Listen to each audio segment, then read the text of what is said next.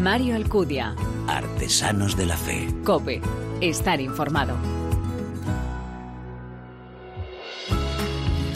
¿Qué tal? ¿Cómo estás? Te doy la bienvenida quincuagésimo Artesanos de la Fe, segundo de nuestra tercera temporada, un espacio donde se da en la mano el testimonio, la lectura y la música, elementos esenciales en esa imagen de la Iglesia joven a la que nos convoca el Papa Francisco, capaz de dar testimonio con el corazón, con la palabra y con las manos. Dice el obispo de Terrassa en su carta comenzar el nuevo curso en el nombre del Señor, y habla de la necesidad de poner toda nuestra confianza en Dios. Pone como paradigma, Monseñor Said Meneses, la imagen de la pesca milagrosa. Por tanto, la misión de la Iglesia, la experiencia de Pedro, dice, también representa la de todo apóstol que es llamado y enviado por Cristo a anunciar el Evangelio, por más adversas que sean las circunstancias, a pesar del cansancio y de la incertidumbre de la situación. Si es el Señor quien nos envía, las limitaciones personales ni las dificultades han de darnos miedo. Eso sí, conviene recordar que los frutos no dependen solo de nuestras capacidades y esfuerzos. Esto ya nos lo enseñaba San Ignacio de Loyola. Actúa como si todo dependiera de ti, sabiendo que en realidad todo depende de Dios. Es pues la hora de la fe, de la confianza en el Señor, de abrir el corazón a su gracia y como Pedro, de echar las redes fiados en su palabra. Es la hora de la confianza en las personas con las cuales compartimos el camino porque Él nos sostiene y siempre está a nuestro lado. Algunas de esas personas que han puesto su vida y confianza plena en el Señor, te las presentamos en cada programa. Estoy seguro que quieres conocerlas. Nos acompañas, ¿verdad? Gracias por elegirnos, descargarnos y escucharnos. Bienvenidos.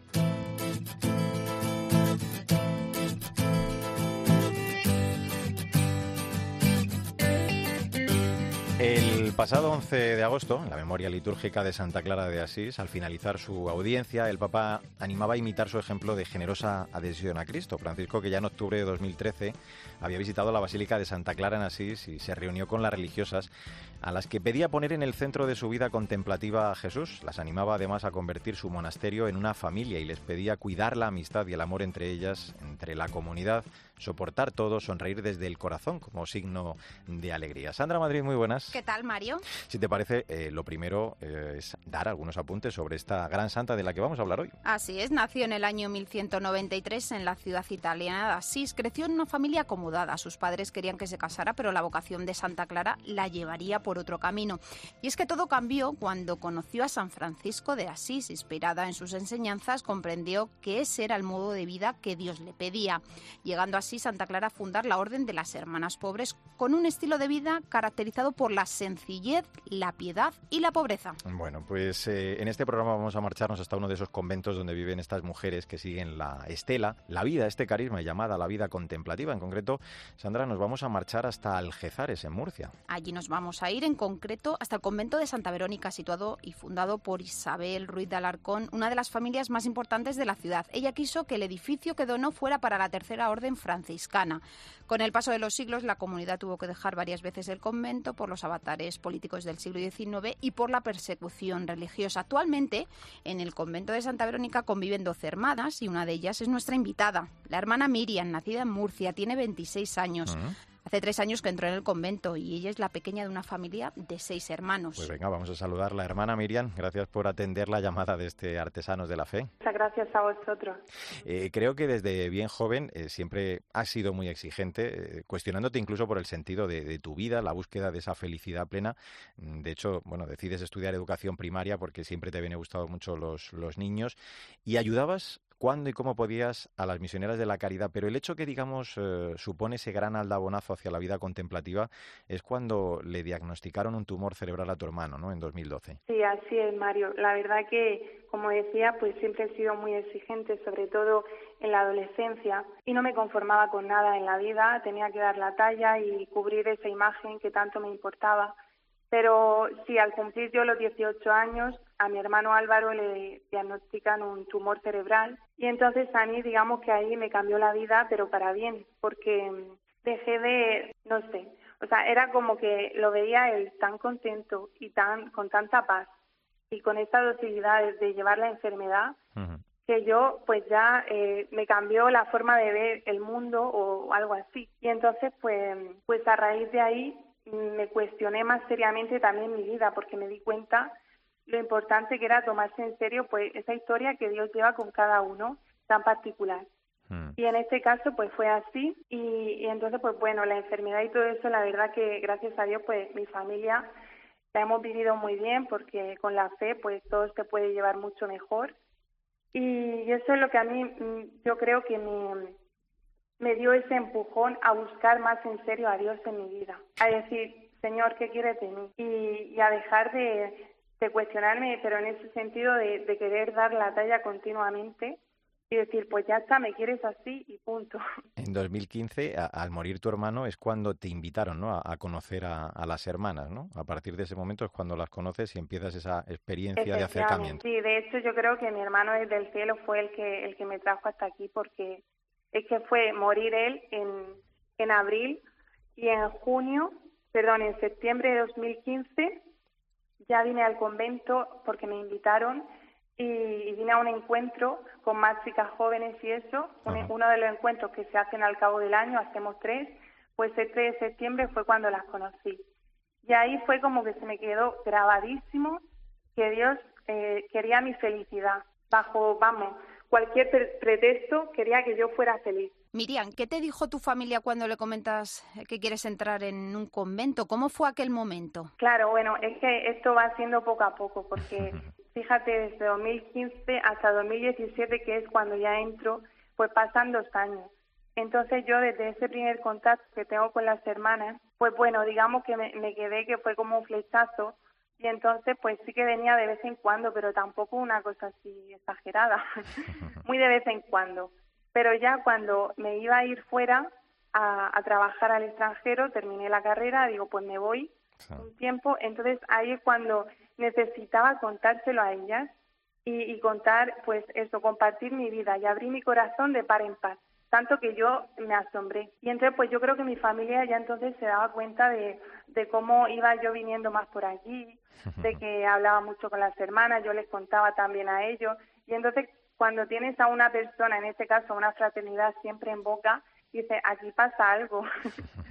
y yo creo que ellos también mm, junto conmigo pues se fueron dando cuenta de, ese lugar tan importante que yo le di en mi corazón a las hermanas. Claro. claro, pero yo no me planteaba la vocación, solamente buscaba dónde estaba mi sitio para dónde yo iba a ser feliz. Y así es como decides dar ese gran paso. Eh, mira, tenemos una amiga contemplativa eh, que siempre nos ha dicho que las monjas, a pesar de la clausura, sois las primeras en, enteraros de lo que pasa incluso fuera del convento, lo, malo también, porque siempre había alguien que le llamaba para que rezaran por ellos. Eh, ¿Cómo dirías tú, Miriam, cómo definirías ese estar vuestro en el mundo sin pertenecer del todo a él? Pues mira, la verdad que es algo que yo incluso voy diciendo poco a poco porque te das cuenta que esta vida no es ni mucho menos retirada de la gente. Incluso yo me siento más unida a ellos por la oración, por todo, ¿no? Y luego que también pues tenemos nuestras visitas, eh, después de la Eucaristía pues también la gente se acerca, hablamos un ratico y, y luego también los acompañamientos con la gente que lo pide. No sé, al final es un poco estar ahí con ellos pues en todo, ¿no? Hasta donde ellos quieran compartir su vida, nosotras estamos ahí. Y saben que cuando nos necesiten, pues que nos tienen tanto para la oración, para hablar.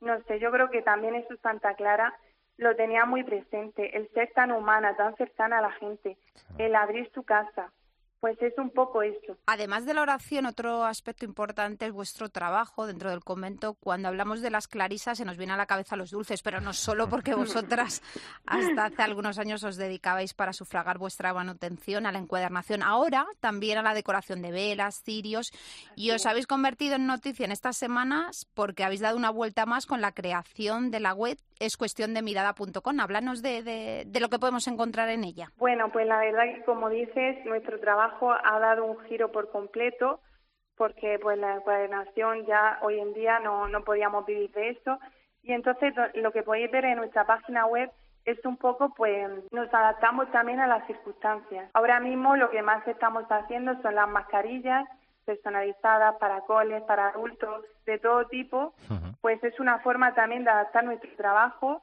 También intentamos que todo sea artesanal, en cierto modo, pues hacerlo nosotras con las manos. Luego también podéis encontrar pues madera decorativa para el hogar, detalles para regalar. Eh, también hicimos hace unos meses la Cruz Kairos, que era para marcar las distancias en la iglesia. Y yo creo que va un poco enfocado por ahí, incluso nosotras pues nos vamos dejando llevar y nos vamos readaptando en todo eh, en cuanto al trabajo también. Os vais readaptando, yo solo le digo a nuestros oyentes que pueden echar un vistazo a esa web que decía Sandra, es cuestión de mirada.com, también hermanaspobres.com, que poniese en marcha hace unos meses.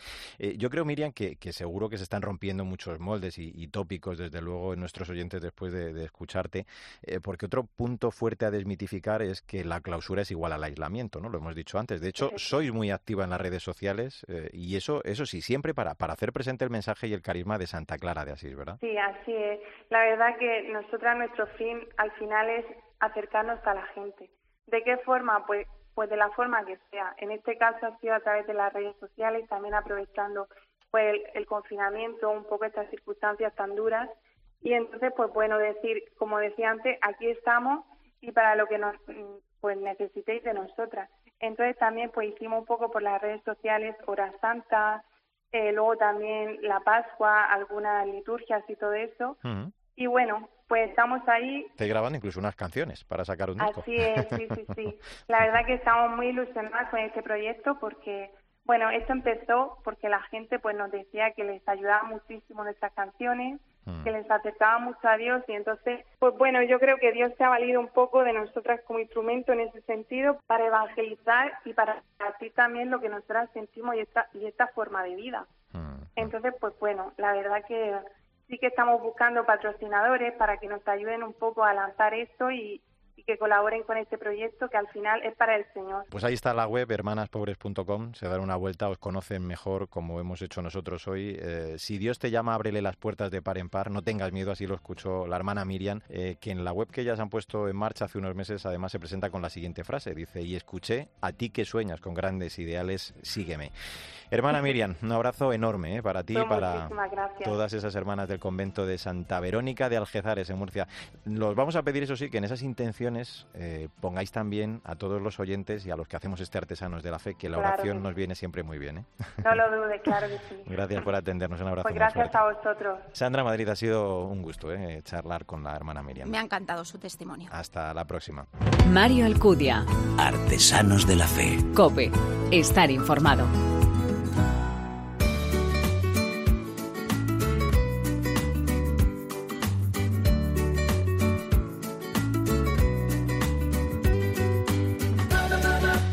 Miles de muertos en Facebook, códigos QR en las lápidas para escanear y algo así como decir Lázaro, sal fuera. Selfies en los funerales, legado y testamentos digitales, posibilidad de transformar los restos en compost para las plantas para devolverlos a los familiares, posibilidad de reencuentro con el fallecido y una experiencia de realidad virtual, cementerios y tanatorios digitales. La historia va a recordar que la pandemia provocó un cataclismo en el modo de vivir, el acompañamiento al final de la vida y el duelo, y que solo lo digital, siendo virtual, pudo ser real. Son palabras del libro Duelo Digital y Coronavirus, publicado por Desclé de Brouwer y escrito por José Carlos Bermejo, con quien ya hemos hablado en este programa por algunas de sus otras obras. José Carlos es religioso Camilo, doctor en teología pastoral sanitaria, experto en duelo, en humanización de la salud, además de profesor también de varias universidades. José Carlos, gracias por atender la llamada ¿eh? de este Artesanos de la Fe. ¿Cómo estás? Un saludo con mucho cariño. Gracias por el interés por este tema tan actual, por otro lado. Sí, desde luego, un libro que demuestra que, que este mundo digital, tampoco la realidad de la muerte por esta pandemia, ha podido ignorar ¿no? el papel que cumplen todos estos elementos esenciales, ¿verdad?, de la cibercultura de la que estamos hablando. Antes de la llegada de la pandemia ya era objeto de, al menos de mi interés, las posibilidades que dan y, este esposamiento que se ha producido entre, eh, entre el duelo y el mundo digital. Sin embargo, con ocasión de la pandemia, eh, es un, los vínculos se han potenciado y prácticamente también la realidad de confinamiento nos ha obligado a decir si queréis acompañaros en el dolor que produce la pérdida de un ser querido, buscar los posibles eh, en el mundo digital, porque de otra manera pues eh, hay muchos límites, ¿no? Por el cierre de los tanatorios y las imposibilidades de acompañar en mm. el duelo anticipado al final de la vida. La verdad que, que leía yo todas esas experiencias, eh, muchas inimaginables, como los selfies o fotografías incluso de los fallecidos. todo ello hablas en esa primera parte del libro. Yo no sé si, si tú sabías de ellas, José Carlos, o si las has conocido a, raíz de todo esto, ese modo de alguna forma de mantener viva no solo la memoria, sino también la, la imagen ¿no? de los que nos han dejado por esta pandemia. En realidad, eh, y querer inmortalizar el final de la vida o los ritos fúnebres era ya una realidad, diríamos, reservada a las personas con eh, impacto social o religioso. Digamos, hay cuadros que han inmortalizado o el final de la vida o el entierro, ¿no? De mm. condes, papas. Sin embargo, ahora la posibilidad está al alcance de todos, este coger el celular y hacerse una fotografía, no solo post-mortem, sino también, o sea, en el duelo con el, el confinado eh, presente, de cuerpo presente, sino también hacerse fotografías de los últimos instantes en situaciones dramáticas, de mucho riesgo, de suicidio. Como también hay voluntarios, esto lo he descubierto mientras hacía esta investigación, hay voluntarios que se ofrecen, fotógrafos, a hacer em, fotografías a los dolientes que tienen a su bebé eh, fallecido, ¿no? Al menos poder conservar un recuerdo pues de esa persona, personita que eh, fue eh, tuvo una vida tan corta que el recuerdo solo será posible si se cultiva con fotografías. Las posibilidades ahora eh, se han multiplicado de tal manera que el mundo virtual plantea nuevos problemas a la pregunta qué ayuda y qué no ayuda a elaborar sanamente el proceso de, duelo por la pérdida de un ser querido. Y, eh, eh, quizá me imagino que todo esto lo has contemplado, también lo has vivido con otros ojos, porque como cuentas, eh, viviste en tu cuerpo, en tu corazón esta enfermedad, ¿no? Bien sabemos los que lo hemos padecido, sobre todo, supongo los que han estado también más graves y han sufrido esa hospitalización, el que se tiene o se tuvo que gestionar un cierto duelo, ¿no? Ante pues ese poder de la mente del que tú hablas, de la imaginación también, de un eventual fallecimiento virtualizado. Mi mayor enemigo cuando estaba en el hospital y confinado por la infección en los pulmones como la mayor parte de las personas afectadas en su primera etapa, mi mayor enemigo fue mi imaginación, efectivamente. Eh, muchas imágenes por televisión hacían, alimentaban la idea de que si yo me moría, que creo que esto pasa por la mente de todas las personas que enferman de cualquier cosa, si yo me muero, ¿qué pasará de mis seres queridos? Que no podrán tener, más que tener el mundo de los teléfonos para poder eh, comunicarse, decir que se abrazan, que se quieren, llorar, eh, su casa se convertirá en el tanatorio, no podrán ritualizar mi, mi, mi, muerte, no podrán celebrar desde la dimensión social, antropológica, religiosa, no podrán apoyarse con la presencia. Y este fue mi mayor enemigo en la, una especie de duelo anticipado eh, vicario, es decir, un sufrimiento por el sufrimiento de los demás que habrían de sufrir si, si yo desaparecía de una manera muy concreta ¿no? y agarrados a lo al mundo virtual. En la segunda parte del libro, una vez eh, hecha esa exposición ¿no? de las distintas vías de mantener viva la, imagen, eh, la dedicas a los vínculos entre el duelo y, el mundo digital, este tiempo que nos ha enseñado ¿no? la, importancia de la creatividad, de esos ritos, de esos encuentros desde la distancia, de, forma digital, que es verdad, eh, lo cuentas tú, es un modo de duelo inédito, ¿no? como dices en el segundo capítulo, por eso señalas incluso más adelante que los tanatorios digitales han dado un toque de, de humanidad ante tanto colapso. Había algunos aspectos que ya estaban presentes. Por ejemplo, si un inmigrante perdía un ser querido, si una persona perdía un ser querido en otro país sin poder acompañarle de manera súbita y sin poder hacerse presente, ya tenían estos duelos mucho de lo que han tenido y están teniendo los duelos en este momento de pandemia por coronavirus. Sin embargo, el potencial eh, de, comunicarse a través de los teléfonos se ha elevado muchísimo con ocasión de la pandemia. Cada uno ha estado viviendo en su, en su casa, su casa se ha convertido en tanatorio y ha habido respuestas. Yo mismo he grabado algunos recursos para ayudarnos a celebrar, a, digamos también a orar a reunirnos en asambleas virtuales mm. eh, con ocasión de estar en duelo, porque de lo contrario, pues imaginar que, a, por ejemplo, que a mi madre la están enterrando o incinerando y que no estamos reunidos, pues es desolador. Entonces, eh, efectivamente, el mundo digital permite generar asambleas y ritos y citas eh, que son reales, aunque son virtuales. ¿no? y, y, hemos creado diferentes recursos para no caer en el vacío ni tampoco en la mera lamentación de qué desastre que no podemos acompañarnos. ¿no? Al menos lo digital lo tenemos a nuestro alcance. Y en esta segunda parte también, en el capítulo 6, eh, ofreces un decálogo en torno a las claves del duelo. Te, te, voy a pedir casi un gran esfuerzo de síntesis, ¿no? porque eh, de hecho son más puntos, es un decálogo, estamos hablando, pero que te quedes con los que tú dirías que son, pues no sé si los dos o tres aspectos o, o puntos quizá esenciales, ¿no? Ante tanta limitación que tiene, que tiene el duelo en este tiempo de coronavirus? Bueno, yo creo que el gran riesgo en estas circunstancias es darle de comer a la lamentación. Eh, y utilizar los mensajes y las oportunidades de relación para decir qué pena que no hemos podido y ha, muerto solo y abandonado. Entonces, la primera clave es evitar esto. Eh, la segunda es evitar la mera lamentación. La segunda sería intentar visualizar que el ser querido si ha fallecido sin poder estar nosotros presentes, eh, ha sido cuidado de manera eh, la sociedad, los profesionales eh, no le han abandonado, sino que ha sido cuidado. Y, intentar dar razón de que en nuestra cabeza y en nuestro corazón, de que nuestra ausencia puede ser interpretada como un acto de amor, de respeto a la salud, de respeto a la sociedad, de respeto al, al mismo eh, muriente, que para que no sea agente de transmisión de virus, ¿no? sino que muera, digamos, dignamente, pues le, le, separamos de la posibilidad de ser un foco que genera más eh, enfermedad a su alrededor. Por lo tanto, transformar los significados, ¿no? desterrar de la mente los los pensamientos que, que solo son negativos, no permitir que los otros nos digan también solo mensajes negativos, sin intentar pues si nos sentimos culpables desahogarnos, pero no alimentar la culpa por haber estado ausentes en estas circunstancias, eh, que por otro lado ha sido una ausencia en un tiempo que probablemente tampoco el que se moría se daba cuenta de la ausencia, porque muchas personas al final lo que viven es pues una expropiación de la capacidad relacional, ¿no? Mientras el cuerpo va terminando. Terminas diciendo, y no quiero hacer con, con esto spoiler, que, que al final eh, diremos eso de que solo lo digital pudo ser real, ¿no? Algo desde luego que, que no puede ser más cierto.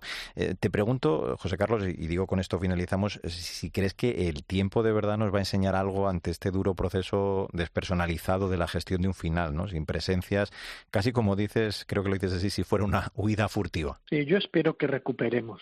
Eh, es decir, que eh, aprovechemos lo que se nos ha impuesto por las circunstancias y los posibles digitales que hemos descubierto, pero espero que recuperemos, que no pensemos que un abrazo es sustituible, que una lágrima recogida en el hombro porque se le cae al otro en mi hombro es sustituible por una imagen y menos una imagen estándar, ¿no? O, un mensaje eh, a través de los medios digitales. Por lo tanto, yo espero que recuperemos, que recuperemos también ritos, que nos demos cita en el post eh, eh, de esta circunstancia social, nos demos cita para decir vamos a celebrar juntos, celebrar religiosamente, de manera laica, con eh, ritos que evocan lo mistérico o ritos que nos reúnen en torno a la mesa o cualquier forma, pero que el mundo de los símbolos en la presencia se dé de nuevo cita para humanizar la experiencia del duelo en sociedad. Pues mientras eso podemos hacerlo, y hay muchas personas que han reaprovechado también este tiempo para volver a hacer esas celebraciones eh, cuando lo han permitido, sanitariamente se ha podido permitir, mientras tanto al menos nos queda hacer ese duelo digital ante el coronavirus, duelo digital y coronavirus publicado por Descle de Brouwer y escrito por José Carlos Bermejo, a quien agradezco mucho esta obra que nos hace reflexionar sobre todo esto que hemos estado viviendo y que seguimos desgraciadamente padeciendo. José Carlos, un abrazo muy fuerte y muchísimas gracias por acompañarnos. ¿eh? Un abrazo con mucho cariño, Mario.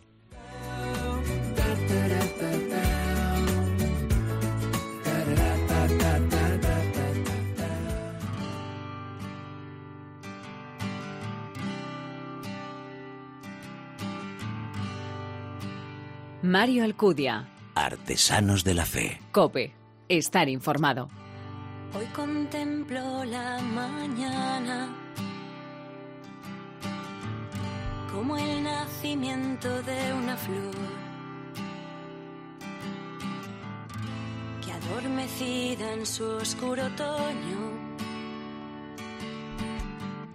ha despertado al calor desprendida de una vida. Abrimos este último tramo de Artesanos de la Fe en cope.es, siempre dedicado a la música y esta vez vamos a poner rumbo hasta Valencia, de donde es nuestro invitado de hoy, David Martínez, que junto a Blas, Alejandro y Fernando forman el grupo Kenosis. Esto que estamos escuchando es Dios es Amor, uno de los singles del último disco para La Esperanza. Vamos a saludar también para hablar de esta nueva propuesta musical a María Chamorro. María, muy buenas. Muy buenas, Mario. Yo no he visto ni una piedra, ni una luz, la sábana con marcas de Turín, pero veo en mis hermanos los estigmas de tu cruz. Cuántos gestos, cuántas palabras de amor se derraman cada día sin saber que el espíritu les mueve y les hace renacer. Grita sin miedo que Cristo vive siempre a tu lado. Pues esto es gritar sin miedo en el que Kenosis María plasma su identidad del cantar desde la sencillez al amor de Dios. Sí, este grupo al que nos acercamos en esta nueva entrega hace, nace hace casi 25 años en la parroquia Santo Domingo Sabio y San Expedito Mártir de su ciudad natal, Valencia. Sus letras son en ocasiones inspiradas en textos bíblicos pero sobre todo de las experiencias de la vida y las reflexiones de los cuatro componentes. Tienen además un anhelo claro, el de animar al compromiso, a la conversión y dar testimonio valiente y sin complejos. Con estos ritmos tan diferentes y particulares, pretenden cambiar la imagen de una iglesia aburrida para construir una nueva sociedad desde la solidaridad y la positividad. Entre las sombras vas buscando claridad en este mundo en que es difícil amar. Te dan patadas, lo pasas fatal. Y Cristo mismo te ha dicho al pasar: Tú eres luz. En medio de este mundo tú eres luz. Pues con este tema, Eres Luz, vamos a saludar ya a nuestro invitado, David Martínez. Hola David, ¿cómo estás? Gracias por acompañarnos. ¿eh? Hola, muchas gracias a vosotros por invitarme. Oye, nos comentaba María que tenéis una larga trayectoria en el mundo de la música católica. Dinos, ¿cómo nació vuestro grupo? ¿Cómo surgió? ¿Cómo se fraguó ese anhelo? Y sobre todo, ¿cómo os disteis cuenta de ese plan que, que Dios tenía preparado para vosotros a través de la música? Pues la, la verdad es que viene, viene siendo un clásico, ¿no? Éramos eh, compañeros Fernando, Alejandro, guitarra y bajo y yo en la parroquia de Santo Domingo Sabio y pues eh, como, como todos los jóvenes en el grupo de jóvenes con el coro juvenil eh, manifestábamos la, la, inquietud ¿no? en, la, en la fe y, y, luego pues íbamos escuchando a Elvis, a Little Richard, Eric Cochran, claro, no, eh, nuestra adolescencia rock and rollera pues tenía que, que plasmarse de, de, alguna manera, ¿no? Y, y, combinamos ambas cosas, lo que era el, el, el divertirnos con, con, la música que nos entusiasmaba y, y hacer algo más, eh, no solamente el hecho de divertirnos, sino aprovechar ese, esa plataforma para, para poder difundir el, el, Evangelio. Y si podíamos incluso echar una mano a alguien, pues si sacábamos dos duros, pues dos duros que podíamos invertir en, en ayudar a alguien, ¿no? Creo en ti, que eres Padre Dios omnipotente,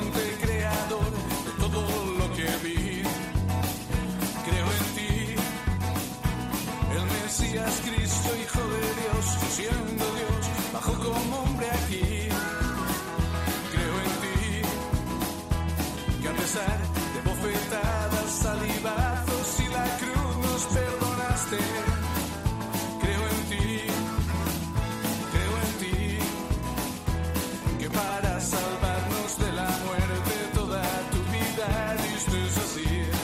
Esto que estamos escuchando, eh, David, de Credo, es uno de los singles del segundo disco, Si quieres puedes curarme, en el que mostráis como testigos valientes de, del amor de Cristo a ritmo de rock, la verdad. Seguro que, que nuestros oyentes se han preguntado también por vuestro nombre, que nos cuéntanos eh, de dónde surge, por qué. Sí, pues, eh, yo me encontraba estudiando en la Facultad de Teología de Valencia y, y estábamos metidos en, en, el estudio ya grabando lo que lo que fue nuestro nuestro primer disco allá por el, por el 96 y, y todavía no teníamos nombre y me encontraba en tercero estudiando Cristología y, aquello eh, salió el término de, de la kenosis, ¿no? En Filipenses 2, en la teología de San Pablo, el hecho de que, de que Dios, siendo lo sobrenatural, lo divino, eh, toma cuerpo, se anonada, ¿no? Se hace nada, el, el, el, abajamiento de Dios. Y ese concepto, pues, se ajustó bastante a lo que, a lo que nosotros teníamos en mente, ¿no? Algo tan divino como, como el mensaje del amor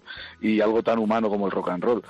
Entonces, no sé, pues, pues esa combinación nos, nos resultó, nos resultó atractiva y, y, cuajó en eso. Vuestra discografía, aparte de este, si quieres puedes curarme, cuenta con otros dos discos que son Para la Esperanza y Eres Luz.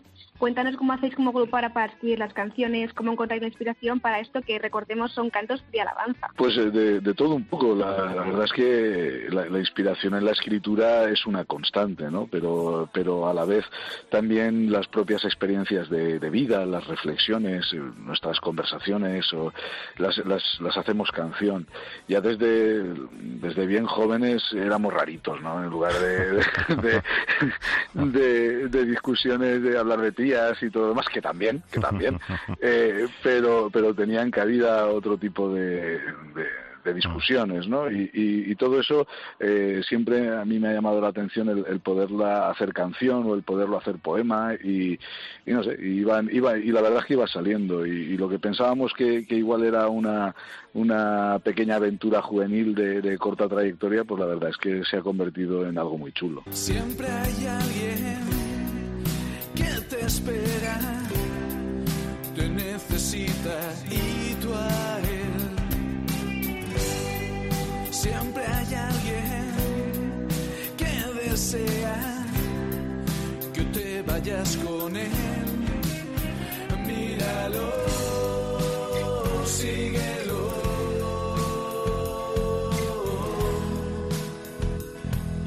Este Alguien eh, te espera es un tema en el que cantáis al amor de Cristo, su piedad, su, su perdón.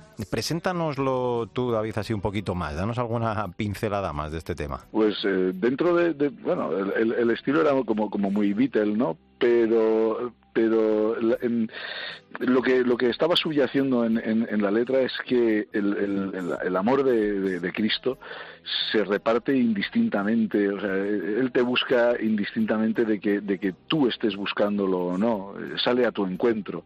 La, la experiencia del, del, hijo pródigo, ¿no? De, uh-huh. se levanta, pero pero aunque se levante no sabe que, que, que, el padre está constantemente levantándose día a día para ver si aparece, ¿no? Entonces es, es una búsqueda conjunta y ese alguien está permanentemente esperando a que conforme te vea aparecer por el horizonte se te va a tirar al cuello y, te va a llenar de, de, de, su amor, ¿no? Pues la misión evangelizadora tiene como pilar fuerte, como escuchamos, la música pero además con vuestros acordes y letras cumplís también una misión solidaria, ya que colaboráis activamente con los proyectos de las Carmelitas de la Caridad Beduna, ¿no? Así es, yo soy, ya llevo desde, desde el año 99 trabajando en el Colegio Sagrado Corazón, aquí en, en, con las Hermanas Carmelitas de la Caridad, de las Bedrunas, y, y, pues eh, lo que decía antes, eh, si podemos sacar algo de, de, o bien de la venta de discos o de las actuaciones, lo que sea, y poder contribuir a los proyectos que las hermanas llevan uh, en todo el mundo, pues mira, nos, nos damos como un canto los dientes, ¿no? Samuel, escucha la voz del que llama. Sal deprisa de tu alcoba y ve a ver lo que dice Lee. Samuel Eres un privilegiado en persona. Él te ha hablado, tú solo debes responder. Bueno, pues con Samuel de fondo precisamente vamos a abordar, María, este tramo final de nuestra charla. Sí, aquí queremos preguntarte, David, ¿cómo tenéis pensado continuar con vuestra actividad musical? Si tenéis en mente alguna otra aventura, pues a corto o a largo plazo. La, la verdad es que desde hace algunos años eh, viene rondando por la cabeza el poder sacar un, un disco en directo, ¿no? Eh, después de, de, tres discos de estudio y otro EP, eh, pues eh, siempre nos ha gustado pensar que, que, lo fuerte es la energía que transmitimos, eh, no enlatados, sino de verdad, ¿no? Uh-huh. Y, y, después de muchos años, pues tienes ganas de, de, de subirte al escenario y, y máximo, lo comentábamos durante durante el periodo de confinamiento, ¿no? Cuando teníamos esas conversaciones telefónicas y demás, dice, estaría verdaderamente chulo poder grabar el, un directo e incluso presentando algunas de las canciones nuevas que han ido surgiendo durante estos últimos tiempos, eh, subir al escenario, grabarlo, registrarlo y, y poderlo y poderlo compartir. Mm. Y, y, además de vuestras canciones, eh, de vuestros discos que podemos disfrutar en las principales plataformas musicales, David, dinos cómo eh, podemos seguir vuestra actividad musical. Me imagino que estáis presentes en las redes sociales, ¿no? Sí, en, en, en Facebook tenemos Kenosis España, porque claro, esta, estas cosas con lo de los nombres y demás, pues siempre uh -huh. hay, hay, veces que, que, se repiten y, y máxime en, en, grupos de, de, de música cristiana uh -huh. y demás. Pues en Kenosis España, allí eh, tenemos el, la red social donde, donde vamos colocando aquello que, que, que llevamos adelante y en el mío propio, David Martínez Tormo. El camino, se cruzará en mi destino esa fragancia de tu frío invernal. Encontrarás la ventana que empañará la mañana y tus lágrimas que no dejan de brotar.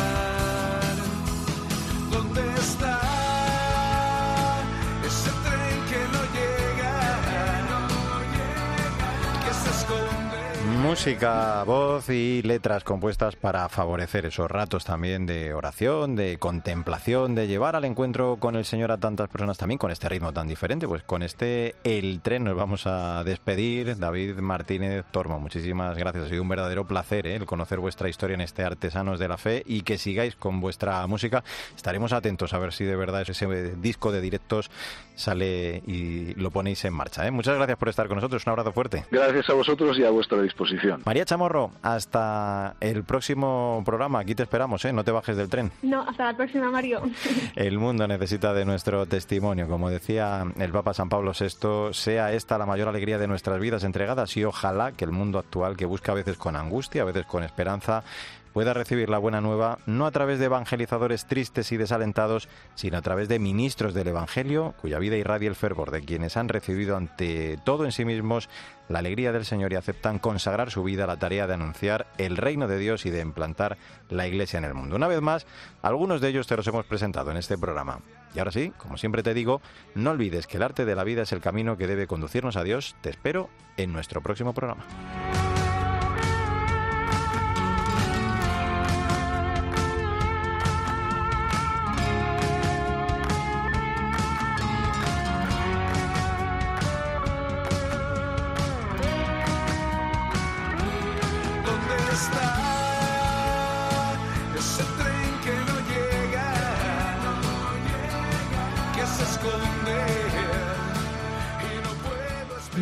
Alcudia.